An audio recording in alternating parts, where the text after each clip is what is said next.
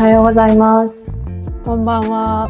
13時間の時差を超えても話したいことがあるわけでようこそ。この番組は東京に住む私よしちゃんとニューヨークに住むとしちゃんの議論好きな2人の女が13時間という時差があろうとも週に1回ただただ話す様子をただただ流す番組です。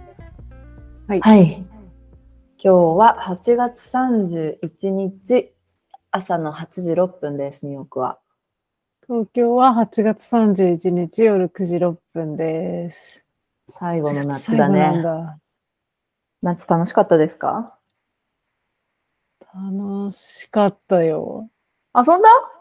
ぼちぼち遊んだ。てかもう先週ぐらいに駆け込み遊びみたいのをして、川行ったりバーベキューしたり、フェスも行ったし、旅行もしたし、あ、遊んでるね、ちゃんと。遊んでるね。いいですね。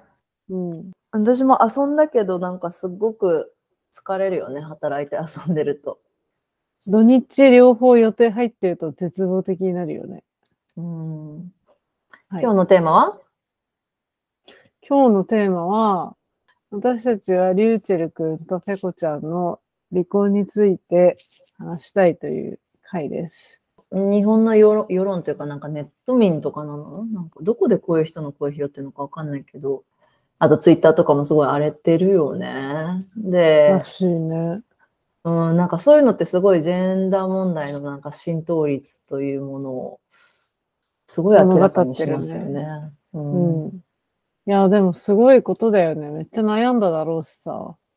すごいよな。なんか覚悟がすごいよなって思った。普通にこれを二人の発表を見て、今までそんなこの二人を気に留めてチェックしてたわけではないけど、この発表を読んでファンになったよね、みたいな話をしてたよね。そうだよね。そう、事前にこの話ちょっと、よしちゃんとしちゃったんだけど、前回の収録の時期に。まあ、すごい若者、若者っていうか、すごいリーダーだよね、もうコミュニティ。がいるよねっていう話をしつつ、なんか、すごい気になったのが、ツイッター見てると結構、ペコ擁護意見みたいなの、すごく多い、多めだなって個人的には思っていて、そのなんかペコがかわいそうとか、リューチェルの苦しみわかるけど、ペコがなんかこ,、うんこの言ったことによってペコの方がかわいそうみたいな、あの、側の意見っていうのをすごい見る。うん。あともう一つは、はっきりしろみたいな意見すごく多いなと思っていて、うん、それ怖かったよね。怖かった。なんか結うん局ゲイなのか、結局心は女のなのか、そこをはっきりしろっていう声もあったし、離婚しなくてもよかったパスをなんか提案しようとするコメントとか、すごい多くて。そういうことか。確かにね。うん提案って感じだよね、本当に。こういう道もあったんじゃないですかみたいな言い方してる人多いよね。ペコはまだなんかその家族として問題がないのであれば、恋愛感情なくとも別に家族として一緒に暮らせばいいじゃないとか、離婚しなくていいじゃないとか、うん。そういう意見があることに、これはびっくりしたところかな。こうすればいいじゃんって人の、全く知らない人の結婚に、匿名だから言えるのかもしれないけど、さらっと言えちゃう、その、なんか、暴力性っていうのかな。すごい怖いよね。うん。芸能人に求める私生活の説明責任多すぎ、なんか大きすぎないかなっていうのは、うん。ネガティブに思うポイント？そうね。説明責任っていうともちろん、その二人でさ、芸能活動してたから、そこを明らかにしてほしいっていうのもあるんだけど、子供まで作っておきながら、その家族の形はさ、とか、ばうん。まあ、墓場まで持って行ってほしかったと思わない日がなかったことはないってペコが書いたと思うんだけど、うん。そこから、それ言わせるのも辛いよね、なんか。その言葉をさうん、書かせたようなもんじゃん、なんか。世論そうだね世論がね。なんか、それすごい、そのいろんな人からのメッセージとかコメントを読んだ上でこの一文を書いてるんだなと思ってすごい辛くなった。本当だね。マリタルステータスのスタイルとかさ、うん子供の将来とかまで踏み入る権利ないじゃん、一般人が。うん。うん。別に二人が仮面夫婦でも最悪いいじゃん。うん。それで裏切られたっていう声って違うよねってすごく思うんだよね。うん。うん、そうだね。裏切るってなんだろうっていう気もするしね。うん。どういうさ、じゃあバックグラウンドからこういう人が多くなる文化になってくるんだろう。いや、なんかそのジェンダーとかセクセクシャリティの浸透なんていうの？そのオープン、ジェンダーとかセクシャリティの形の浸透がしてないからこういうコメントをする人が多いのか、それともその他人の、まあ、結婚観もちょっと遅れてるからなのか、なのか、なんかそ他人に対するそのおせっかい精神みたいなのがカルチャー的に強いからこういうことを言う人が多いのか、なんでこうなるんだろうね。なんでこうなるんだろうって回前もあったけど。どちなみに共感できるポイントはある？え、そ世論のの、反応の中で。そのマイナスなことを言ってる人たちに対して？そうだね、あの、リューチェル・ペコに対して批判的なことを言ってる人のモチベで理解できるなっていうポイントはある？うーん、なんか、まあ、自分が共感するっていうよりかはさ、親の世代の人だったらこう考える人もいるだろうな、みたいな意味での、なんか言ってる人がいるっていう存在のことは理解できるうんうんうん。のはあるけど、その発してる言葉の内容に対して自分が共感っていうのはあんまないかな。書き込むっていう人のことを前提としては理解できないんだけど、持つ感情として理解してるのは、その今リューチェルが今のスタイルのリューチェルになる本当にもっと前、何年か前、ペコもまだ全然外に出てた時、そのあたりしか私は彼らの芸能活動イメージがないんだけど、最近見てなかったから。うんうん。なんかその時は結構ジェンダーレスさみたいなのをネタにして、売りにして、リューチェルは結構パフォーマンス的なことをしてたよね。で、その中で二人がカップルっていうあの話題とかでも割とほら、ペコはすごいお金持ちの大阪の子で、で、デート代とか生活費も彼女持ちなんですみたいな、そういうなんまん。なんかパフォーマンス的エキスエピソードもすごくあのあったので、まあ、そうやってほら、うんうん。楽しくキャラっていうのをすごく誇張した形でデビューされてるから、うんうんそういう意味では実際もっとほらすごく人間らしい決断だったり複雑性があるじゃない人生の。そういうところと乖離してるっていううん気持ちはあんのかなとは思ったけど。確かにね。しかもなんかすごいポジティブで、明るいハッピーみたいな子たちだったから、そういう、なんかね、ネガ、ネガティブじゃないけど、まあ芸能人一般的に対してそうかもしれないけど、もうすごいクリーンですごいポジティブで、いつでもハッピーな人みたいな風に世論が思ってて、なんかやっちゃった時の炎上とかバッシングがすごいみたいなのってあるよね、すごい。すご人間だからね、みんなそんなわけないじゃんっていう気もするよね。うん、その、うん多くの人から見て今回の決断って自由だなってあの思われるもの。その自由さっていうこそがなんか多様性というメッセージをすごく送ってると思うし今回の公表みたいなことって。うん。なんかそういう意味ではなんかそこを気づいた人とかもすごく多いと思うし今リューチェルのインスタのねその報告のポスト見てるけどコメント欄みたいなものがやっぱりまあ悪そのネガティブな批判っていうものもあるけれどもやっぱりどれもすごい長いヘビーめなコメントす。ごい一般の人が書いててもうこれだけでも この会話をあのイニシエートしただけでもすごいことだなってねう、んすごいよね。超素敵だよね。こういう議論が生まれたらいいのにと思う反面、日本のテレビではこういうこと話したりとか今後されるのかな？どうなんだろまあ、いろんなレイヤーの話が今回あると思うけど、そのパブリックイメージの人たちの、なんていうの、謝罪会見とかってまあまあある程度話題になるじゃん。う。うん。記憶に新しいの、峯岸みなみさんがさ、誰かとチューしてたのか忘れちゃったけど、なんか週刊誌に取られたのか暴露されたのか忘れちゃったけど、あの恋愛禁止の AKB において、えーファンを裏切るような行動をしてしまってごめんなさいって言って泣いて丸坊主にしたやつあったじゃん。うん。めっちゃ衝撃だったよね、あれ。うん、あれとかはほらすごく顕著で芸能人の人とかもコメントしなきゃいけないぐらいのあの大きな騒ぎになったと思うんだけど、あと、ベッキーの、誰だっけ相手、不倫のやつ。ゲスの極みそれだ。が。斎藤由貴さんだっけわかんない。といるのになんか不倫したとか、女優さんとあか、会見してたんだっけうん、そうだと思あう。で、なんかほら、何十年代かわかんないけど、すごく昔の、昔も不倫したことがあって、その時の会見とか結構おちゃらけてんのよ。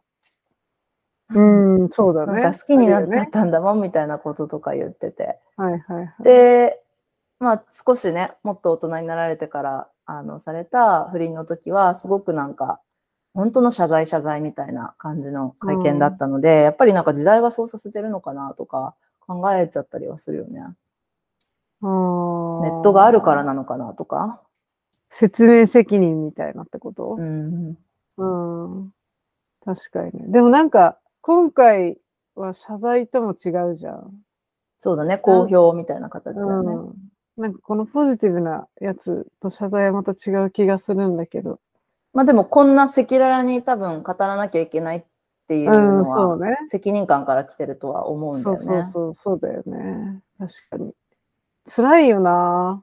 これを言わなきゃいけないっていうその重圧、そのさっきの芸能人、日本の芸能人に対する、うんなんて言ってたっけ？としちゃん、最初に。責任？なんていうの？重圧？説明責任？る？説明責任が重すぎるみたいなのはなんか感じる気がするけど、どうなんだろう。うんでも逆にさ、すごい思うんだけど、私そんなハリウッド事情とか知らないけどさ、例えば日本だとさ、誰かがカップルが不倫したらどっちかがなんか会見とか開いたりっていうのはよく見るじゃん。申し訳ありませんでしたみたいな。うんそれってさ、海外でお起きてないよね、そんなこと。うん。ね、誰に謝ってるのって今思っちゃった。聞いて。うん。誰に謝ってるんだろうね。自分のファンだけなの世間をお騒がか。せして、ニュースになってるってところに対して、うん。その責任が生まれてるのかな。なんかちょっとよくわかんないよね。言った通りさ、ほら、海外の不倫とかさ、もう、まあでも日本も昔はそうだったのかなって役立つ婚とかだもんね、ミスチルとか。昔は。同じだよね。ほら。ほら、だからその、ヨシちゃんとかもすっごい注目してたジョニー・デとアンバー・ハードとかさ、うん。いろんな関係者出てきたじゃん。ジェームス・フランコと浮気してたとか、はいはいはい。そういうあのテスラのイーロン・マスクがとか、うん。そういう話がたくさん出てきたじゃない？不定っていう話では。うん。まあもちろんそのほら、はい、その裁判中というところもあったとは思うけど、別に謝ることじゃないって感じだよね。そうだね。まあ、まずうん裁判まで行っちゃうと多分何も話しちゃいけないんだろうけど、うん。なんかさ、あんまりその日本でいうそのベッキーとそのゲスの極みの人みたいな感じでさ、大物同士の不倫の話とかまず聞かない？なんかもみ消されてるのかもしれないけどね、何かがあって。うん知らないけど、うんうんまず聞かないじゃん、そんな話あんまり。そうだね。聞かないっていうのと、何かがあったとしても、まあ、すぐ裁判を起こすからかもしれないけど、謝罪会見なんてしてんの一回も見たことないよね。まあ例えばそれが子供番組とか報道番組、なんか倫理規範の高いものを担当してる人とかだったら、謝るとかっていうのはわかるけど、イメージ的には、この人を起用した、うん。なんか、起用した人たちが謝るっていうイメージ。なんかあのー誰だっけ？ハウス・オブ・カーズの人、ケビン・スペイシーだっけ？あ、はいはいはい。とかもさ、なんか、番組側とかが謝ったりしてたよね。うなんかそういうことを知らずに、この番組を進めてきてしまったみたいな。かイメージは会見まだよねいかないけど、なんかうん、声明を発表するみたいなのは結構あるよね。そうだね。あとは、私はこうじゃないっていうのは、自身の運動、SNS とかでもちろんやる人もはいはいいるし、もし訴えられたっていう刑事性のあるところ、ものとかがあれば、そこで自分の発言があのうん公表されたりっていうようなのが一般的なのかな？イメージだけどね。うん。なんで謝んなきゃいけないんだろうね、この国では。世間の皆さんに謝ってんのか、あの記者会見は。そうだと思うよ。お騒がせして、申し訳ございませんだと思う、いつも。始まりは。うん記者会見って誰が開くの？本人と事務所？だから事務所が何月何日何時から記者会見をするので、ここにお集まりください。報道各所、ファックスみたいな感じなんじゃない？ファックスっていうとこがミソでちなみに。うん。難しい。ちょっとなんか調べたら出てきそうだよね。謝罪会見の意義とか。まあその責任、求める責任がすごく多い、そのまあ芸能人とか、あと公人みたいな人に対して求める責任がものすごく高いってうん。いう意味では、まあもちろんそのほら、ビジネスとか、あの社会活動においてはどんどん追求するべきだとは思うんだけど、うん。プライベートみたいなところ、すごく来られるっていうのを、やっぱり違和感がどっかあるかなって話で、スカーレット・ヨハンソンが去年、その自分は俳優だから、政治的な発言とか世論に巻き込まれるっていうことは自分の仕事じゃないみたいな。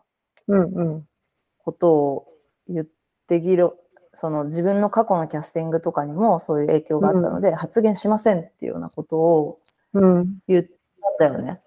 うん。で、まあ、なるほどなと思っていて、その大きな活躍されてる女優さんとかって、まあ、ソーシャル持たないみたいなのが別に日本でもあると思うんだけど、ソーシャルメディアを持たない。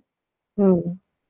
でもそこってやっぱり自分の集中するのはアクティングだから、だから政治的なところに介入して、自分がそこでジャッジされるのは違うっていう話をしていて、まあそのおっしゃる通りだなって思ったんだけど、うん。これ宗教になった時に、うん。うん。日本だともうアウトなのかなって思ってて、イメージ、うん。イメージ的に。そのトム・クルーズとかがさ、サイエントロジー入ってるのってめちゃくちゃ有名じゃん、こっちで。うん。うん。だけど別にサイエントロジー入ってるから、怪しいから起用しないみたいな話とかって出ない。ないよね。うん。バンバン映画作ってるしね。うん、なんかそこは、なん、なんか違いだなって思った、すごい大きい。確かに、プライベートと、その、職域がしっかり分けられてて、その職域内だけでジャッジされて、評価が高いからトム・クルーズの映画に出続けてるみたいなことは絶対あるよね。日本だとさ、ほら、一般の人に、じゃあ、えっ、と、清水文香さんだっけ？幸福の科学はいはいのはい。人？例えば、清水文香さん起用したら、まあもう彼女は出家をされても普通のメディアには出ないってそもそも決められてると思うんだけど、まあその前だったとして、清水文香さんを起用すると、あの、まあ消費者だったり、あとは視聴者の人からすごくクレームが来るから起用しません、みたいなことがあんまりこっちでないな、ないっていうか少ないなって思って、ウィル・スミスとかがサイエントロジーっていう話もすごくもう常識みたいな感じでみんな知ってることなんだけど、あんまりそこはセパレートされてる？そうだよね。確かに。でもさ、なんかそういうプライベートに関する説明責任みたいな、ジェンダーとか結婚とか、すごい求めるのにさ、その宗教的発言とか政治とか発言したらダメみたいなさ、ちぐはぐも生まれているよね。ダメっていうか、そこに口出すなっていうよりかは、普通に批判だよね。幸福の科学とかと同じ話で、そういう色がついてしまったらダメ。政治とか宗教みたいな。あっていうのもあるよねまあ使われないってことだよね。それもほら使う側がそれが、うん、この人起用すると、こういうイメージがついちゃうから使いませんっていう人が多いってことだよね。そうそうそう。うん。ってなるよね。でもそれもさ、一応プライベートっちゃプライベートじゃん。そうだね。政治的思結考。婚ジェンー。ダー、ね、結婚ジェンダーとかすごい説明してほしいのに、なんか、あと年収いくらみたいな特集とかも超やるじゃん。あの、あ、そテレビとかで。この人、だから芸人とかがなんか、け年収いくらなんですかみたいな、のすごいよくある切り口というかトークの。う。はいはい、だと思うんはい。だけど、結婚、お金、ジェンダーとかは、なんかすごい掘り下げるのに、恋愛のことは聞いちゃいけないとか、結婚はいいのにね。恋愛のことは聞いちゃいけない、政治のこと聞いちゃいけない、宗教のこと聞いちゃいけないみたいな、その違いが本来だったらそのライフスタイルとか、プライベートというくくりの中で一緒なのはずなのに、その中にもすごい、絶対聞きたいものと絶対聞けないものみたいな、すごい分かれてるよね。確かにさ、その、付き合ってて結婚とかしてないけど付き合ってるっていうことを、まあもちろんそのファンの構造とか、ファンビジネスに関わってる立場の人が多いと思うからだけど、あんまり言わないよね。ね。ほら、こっちだとデートしてる。タブーだよ。うん。こっちだとデートしてる人のこととかも全然番組で言及したり、全然その後別れるとかっていうことあんまりね、気にしないというか。そうだよね。まあそれはなんかそういう順、なんていうの、清純派が一番みたいな価値観があるからだろうなとは思うんだけど。なんか俳優の成宮くんもさ、フライデーをきっかけに引退したじゃない？うんうん。のそのセクシャリティの部分をさらされて、で、絶対に業界で働く上で知られたくなかったので、もう、あの、引退を決意しますみたいな、うん、あの、ことを言ってたと思うんだけど、ちょっとそれを思い出すというか、その、本人のセクシュアリティは本人同士にしかまあわからないし、他の人に説明する必要もないし、芸能人だからって表明しなきゃいけないっていうこともないじゃんっていう同じ気持ちになったのは、なんかその引退の、まあ直筆の手紙みたいな感じで報告されたと思うんだけど、うんうん、そういう時にも思ったかな。成宮君の時も。なんかこれ二つ問題があって、なんか一つは、その、セクシャリティを公表しなきゃいけないわけじゃないけど、その関係ない、本来は関係ないはずなのに、セクシャリティを暴こうとするっていうそのカルチャーと、もう一個はなんか、ゲイだと売れないとかさ、なんかレズビアンだと売れないのかわかんないけど、なんだろう、変なこう、偏見がつくじゃないけど、やっぱまだすごいストレートじゃなきゃダメみたいな、そのノーマライズする、すべての人を、うんみたいな、二つなんか問題があるなっていう気がして、別にゲイだっていいわけじゃん。俳優をやってようが、何をやってようが。うん。でもなんかその二つがあるなっていう気がして、すごく矛盾じゃないけど、なんか気持ち悪いなって感じがするよね。三輪さんいるじゃん。あの、金髪のオーラの泉、うんうん昔やってた人うん。が、なんか紅白歌合戦かなんかで、酔いとまけの歌、はいはい。どっち出てんの？うん。え、わかんない。知らない、その話。なんかね、白組で出たんだけど、あ、白それがで出るんだ。すごい、そうそう、それがすごいニュースになった時に、これはもう本当に誰か忘れてしまって、多分マツコ・デラックスなんじゃないかなってかすかに記憶が言ってるんだけど、三輪さん以前って、うんもうゲイだとかっていうセクシャリティだったら、お笑いに行くしかなかった？へえ。その、なんていうの？もちろん、その芸能界で芸をするってことすら許されなかった時代が本当に皆さんの時代だけど、なんかその後に、ゲイっていうものが存在しても、ゲイってややこしいな。えっと、芸能の芸じゃないね。そうそう。芸の人が芸能をやるっていうことが、それまでなくて、隠された、こう、影側にいた人の存在だったのに、はいはいはい。三輪さんがこう、まあ、美少、すっごく美少年で出てきてくれて、もう本当に彼だけが持つユニークネスうん。で、こう、位置を確立してくれたから、その後にお笑い枠ではあるけれども、うん。自分のセクシュアリティをネタに笑いにして、あの、みんなに笑われるっていうようなことを挟まないといけないけれども、そういう形でもどんどん受け入れられていく世の中ができたんだっていうふうに言ってて。へえ。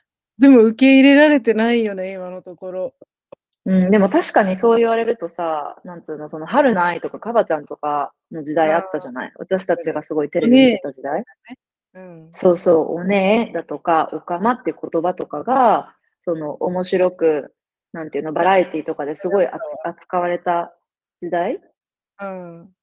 なんかそこからさ、今、ほら、なんか、まあ、ケミオとか、リューチェルとか、もっとこう自分らしさの一部、セクシャリティも自分らしさの一部っていうこの今の時代プラス、うんなんか、カズレーザーみたいに、まあ、なんていうの、うんインテリ的なことを公共の場でこう意見を言ったりする。かつ、まあ、自分のセクシャリティだって、まあ、関係ないよねっていう結構インテラクチャルなあの、はいはいまあ、スタンスを取るみたいな人とかも出てきてるじゃない、今は。確かにね。でも、ファッションかお笑いなんだね。まだまだじゃあ、芸能界ではカミングアウト、まあカミングアウトする必要はもちろんないんだけど、うん。経験はめっちゃ大きい気はするよね。しカミングアウトしなきゃいけないってわけでもないしね。なんかそこすごい難しいとこだよね。うん、しなくていいのにね。なんか、だから明らかにしてくれっていう今回のリューチェルのあれに対する話とかもすごいなんか、明らかにしてくれって、どういうことだよって思っちゃうだよね。。わかる。うんなんか、話ちょっとずれるんだけどさ、うん。なんか、同性愛の役をドラマとか映画の中で、そうじゃない、まあそうなのかっていう可能性もあるんだけど、この話だと。そうじゃない役者が演じたりとか、まあ、セクシャリティだけじゃなくて、目が見えない、耳が聞こえないとか、障害を持っているみたいな役を、その当事者じゃない役者が演じることってすごく多々あるじゃん。例えば、まあ今この話の流れで言うと、ゲイの役をゲイではないであろう役者がやるとかね。それってなんか、まあ、役者としては全然違う人間を演じるっていう意味では、それが役者の本業っていうのもありつつ、なんか、当事者の人とか、公表している人がそういう役をやってもいいんじゃないのかなっていう気がして、必ずそうじゃなきゃいけない、全員がそう、すべての役がすべて当事者なじゃなきゃいけないっていうわけではないけど、なんか公表して役者もそういうことをやってる人もいる中で、全部そのなんか、人気の俳優で全部賄うじゃないけど、なんかそういうのにもすごく私は違和感を感じるんだよね。そうだね。なんかゲイって公表してる俳優さん、日本だと少ないよね。ないね、多分。そもそも。まあ確かに、あの、怒りっていう映画とか、妻夫木聡と綾野剛うん。とかだったよね。うん。まあ、役者という意味では間違ってはないんだけど、なんかその公表もしてて、うん。世間にも知られている人って今まだ少ないから、そういう人が、うん当事者がそういうセクシャリティの役をやったりとかっていうのが、見た、日本では見たことがないな、みたいな。確かに。そう。でもこれ超この話の矛盾で、公表する必要はないから、うんまあ、そのしたい人、したくてしてる人とかっていうのがいたらって話だよね。そうそうそう。でもそういう人にもちょっとなんかスポットライトが当たってもいいのかなっていううん気もしなくもないよね。ごめん。成宮君がなんか引退するときに俳優をする上で絶対に知られたくなかったって言っていることがすごく悲しいよね。それは俳優業にく差し支えのあることだったんだっていういや、本当だよね。ね。なんか逆にさ、今ほら、その、リューチェルは何も自分のセクシャリティがこうですって詳しく言ってないわけじゃない？うん。で、まあ彼が、まあ、日本だと結構お笑いとかやる人が、ドラマ出たり、バラエティ出てる人が演じるのに挑戦したりってあることだと思うんだけど、そういう役があったとしても、自分がプロデューサーだったら、うん。やっぱ当てれない。その理由は？いや、彼のセクシャリティが何かわからないから、し、聞いちゃいけないから。なるほどね。難しいよね、でも。アメリカとかってさ、結構公表してるじゃん、みんな。だから、そういう人はそういう人を、そういう役をやっているっていうイメージがあるし、例えば、ゲイとか同性愛だって、えっ、と、公表してる人に、わざわざストレートの役をやって、例えば、なんか、異性と絡ませるみたいなことを見たことがない気がするんだよね。うーんなんか、私、わかんないかも、でもあんまり海外のゲイの人がとかっていうのは。うん、グリーとかはほら、じゃないけど、うん確かにグリーとかそうだね。グリーとかは一人はね、あの、ほら、本当にゲイの人でキャラクターの設定になかったけど、俳優が素晴らしいから、彼ベースでキャラを作ったっていうのが一人いたけど、その他にもゲイのキャラクターいたと思うんだけど、彼らはストレートだしね。なるほどね。なんかちょっと話変わるけどさ、えっ、と、ウヨンウ弁護士は天才派だっていうドラマ知ってる？知らない。何それ。えっと、韓国のドラマで、ネットフリックス限定で配信して、シーズン1が最近配信終了、終了というか全部できったんだけど、うん。あの、自閉症の、えっと、天才がうん。弁護士になるっていう話で、うん。で、それこそ、まあ、自閉症ってもちろんその差があるから、個人によって。とはいえ、めちゃくちゃ賢い人でも弁護士になるっていうのは、まあ、まず無理だって専門家の人とかが言ってて、そのドラマ監修する人とかで、自閉症の専門家の人とかも、やっぱり何回もこのドラマを監修することを断ったりしてるんだって。なぜならもう150%フィクションで自閉症の人が弁護士になり得るなんて。うん。で、傷つける人、傷つく人が出てきちゃうからやりませんと。で、主人公の演技をした女の子も、うん。自分がやることでもちろん非難とか出てくるし、うんあのその重荷っていうのがちょっと半端ないから、うん。断り続けたんだって1年間。うん。でもまあ結局、もうその断ってる期間中にすごい彼女も勉強して、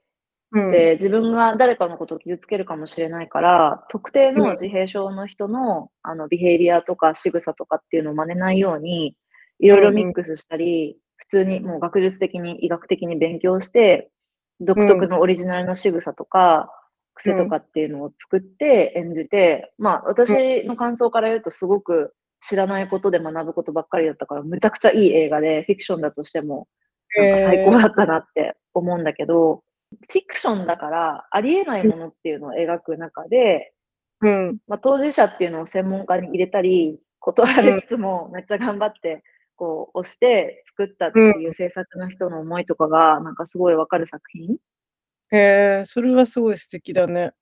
確かにね。まあ、その過程を知れるっていうのもすごくいいことだよね。そうだよね、確かに。見るんじゃなくて、うんそういう、なんかどうしてこれを伝えたいのかとか、うんリサーチの過程が知った上で見れるっていうのはすごいいいことだよね。見てみようと思います。うん、見てほしい。素晴らしいドラマです。そうね。そういう意味だとやっぱ役者というのは全然違うものを演じるっていうのが本望だったりするもんな。難しいよね。まあそうだね。その想像の、やっぱり想像力を働かせるっていうこととか、もっと知らなかった世界を築けるっていうところだと、うん。まあそのファミリアリティのある人があまりスコープ、なんていうの、スポットライトの当たっていないシチュエーションの人を演じるっていうのは、まあ意味はあることだなと思うけどね。うん、そうだね。なんかうん一概には言えない。うん。ちょっと考えが変わったかもしれない。セクシャリティね。日常生活でもちょっとなんか、え、関係ないんですけど、みたいな感じだけど聞かれることとかたまにあるかも。たま本当に。セクシャリティを聞かれるっていうか、なんか結婚しないの？とかもそうだけどさ、うん。なんかそうだ、ね。うん。セクシャリティについてもなんか聞かれたことはある。うん。関係、そういう時どう返すの？どう返すの？普通に言うけどね。いや、別に結婚したいと思ったら結婚しますとか、うん。なんだろう。セクシャリティについて聞かれたときは、まあ、その人には女の子が好きなんでしょ？って言われて、うん。うん。で、え、なんでそう思ったんですか？なんか、なんで何も知らないのになんでそう思ったんですか？みたいな 感じで聞いたけど、そう見えるんだっていう疑問とだけだったけど、うん。なんか、会社とかでも聞かれたりとかするじゃん。するじゃんってえする。ああ、それはでもちょっとイエローフラグかも。そう、最近じゃないけどね、結構前だけど、そういう会社にはいたことはあるよ。それはちょっと、うーん、プロフェッショナルの場でそれを言われるとなんか、ね、なんでそれを話題にしたいんだろうって。わかる。他に話すことないんかって思った、私も。うん。はい、そんなところで。はい。なんかこれは自分たちには理解まだできないところもまだまだ理解すべき、していく努力をすべきところもある気がするけど、芸能人はパーフェクトではないよっていう感じだよね。まあ、一般の人と一緒だよね。私だってきっと偏見があるしさ、シスジェンダーで生まれてさ、うん想像力のないところばっかりだから、そういうなんか少しでも educational で、あの、多様な意見が反映されてる作品にアクセスできるっていうのはやっぱりありがたいし、うん。うん、クオリティがいいものができるといいなっていう気持ちでしかない。セクシャリティを公表しろって言ってる人たちも多様性っちゃ言っちゃ多様性だもんね。むず。あ、そうだ、いろんな意見があるっていう意味ではね。うん。だからほら、批判とか議論みたいなところになって初めて考えれる部分だってああるじゃない？うんうんうん。こっちもわかるなとか、白黒、白黒ではないんだよなとか。うん。そうだね。いいんじゃない、はいこれで。はい、行きましょう。お便りがある人がもしいたら、13hrpart.gmail.com のメールか、もしくは Twitter のアカウント 13hrpart まで DM をください。それではまた再来週。